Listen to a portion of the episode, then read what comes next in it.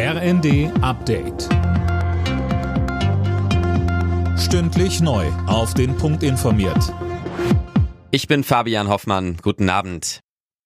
Nun also doch. Deutschland liefert offenbar Kampfpanzer an die Ukraine. Das berichten mehrere Medien. Daniel Stuckenberg mit mehr. Demnach sollen 14 Leopard 2 Richtung Kiew geschickt werden.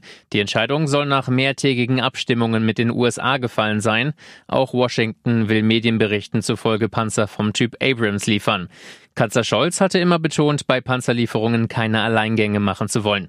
Außerdem sollen verbündete Nationen von der Bundesregierung grünes Licht bekommen, ihre Leopard 2 ebenfalls in die Ukraine schicken zu dürfen. Als Herstellerland muss Deutschland dafür sein Okay geben. Zum Auftakt der Tarifverhandlungen für den öffentlichen Dienst von Bund und Kommunen deutet nichts auf eine schnelle Lösung hin. Verdi und der Beamtenbund fordern für die Beschäftigten 10,5 Prozent mehr Geld, mindestens aber ein Plus von 500 Euro monatlich. Das ist zu viel, heißt es von der Arbeitgeberseite. Bundesinnenministerin Faeser sagt, die Forderungen der Gewerkschaften sind hoch. Wir haben eine angespannte Haushaltslage, insbesondere gerade in den Kommunen. Deshalb werden es schwierige Verhandlungen. Im Westen nichts Neues ist einer der großen Favoriten bei den diesjährigen Oscars. Der deutsche Antikriegsfilm geht mit neun Nominierungen ins Rennen. Einzelheiten von Tom Husse. Die Netflix-Produktion kann sich unter anderem Hoffnung auf den Preis für den besten Film machen.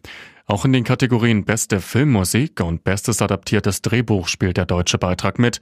Elf und damit die meisten Nominierungen gab's für die Science-Fiction-Komödie Everything Everywhere All at Once.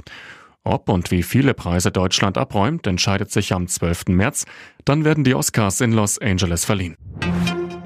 Zweites Spiel im neuen Jahr, zweites Unentschieden für den FC Bayern in der Fußball-Bundesliga. Das Heimspiel gegen den ersten FC Köln endete 1 zu 1. Die weiteren Ergebnisse Schalke Leipzig 1 zu 6, Hertha Wolfsburg 0 zu 5 und Hoffenheim Stuttgart 2 zu 2.